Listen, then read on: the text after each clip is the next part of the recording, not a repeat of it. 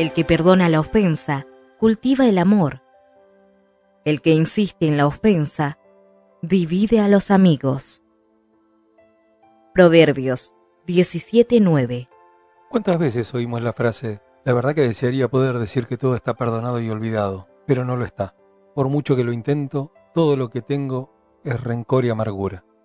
Obviamente, sin perdón, la amargura y el rencor es todo lo que queda. Tal vez es una vieja herida, un padre que abusó de nosotros, un amigo que nos traicionó, y estamos enojados.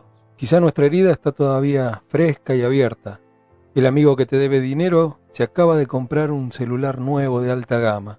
El jefe que nos contrató con ofertas de ascensos ni siquiera se acuerda de nuestro nombre. Y estamos lastimados. Nos sentimos agitados, palpitantes. Eso se llama ira. Y nos quedamos con una decisión. ¿Lo supero o voy por el ojo por ojo? ¿Dejo que mis heridas sanen o dejo que las heridas se infecten con odio? Sin duda el perdón es el camino de la sanidad absoluta.